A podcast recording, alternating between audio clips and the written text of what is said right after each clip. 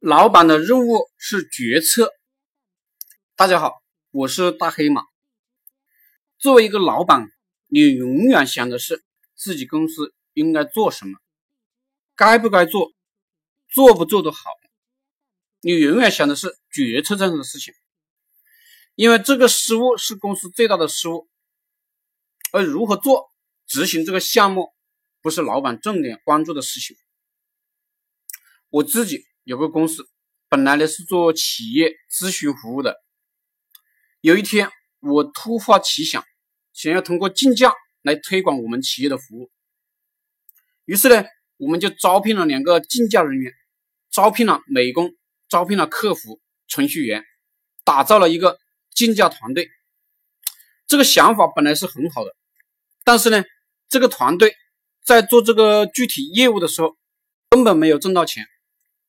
于是呢，我就转型让他们做了电商，这就是典型的因人设事，也就是公司呢本来没有这件事，但是呢，由于我有了这个团队，有了这批人，于是呢，我就给他们找个事情做，而这个事情呢，跟公司的主要业务啊是没有关系的，偏离了主航道，然后呢，我在这批人上浪费了大量的时间。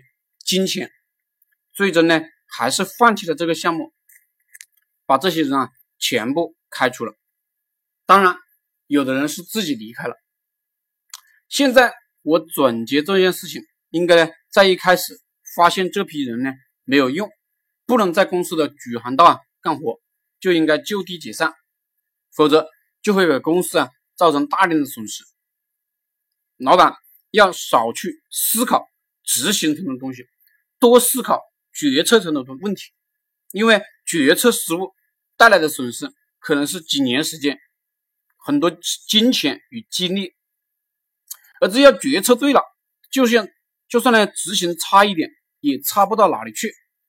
只要我们继续在对的决策上投入，就会与公司的核心竞争力形成合力，最终呢获得成功。所以，老板最重要的任务啊。就是思考公司的决策战略